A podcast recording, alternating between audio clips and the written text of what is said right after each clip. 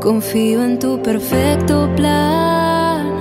Sé que tú no me dejarás. Si todo está en mi contra, tú nunca me abandonas. En el Evangelio de hoy resuena la siguiente frase. Quien está libre de pecado, que lance la primera piedra. ¿Y quién está libre de pecado? Muchas veces la sociedad es como los fariseos y escribas, que creen tener la razón y que en este caso la mujer sabía que había hecho mal. Podemos ver esto a diario, que la gente juzga creyendo tener la razón. Lo vemos en las calles, en las protestas, en las redes sociales, incluso en nuestro propio hogar. ¿Y cómo podemos cambiar esto? Mirándonos a nosotros mismos. Es ahí donde podemos ver que somos pecadores como aquella mujer.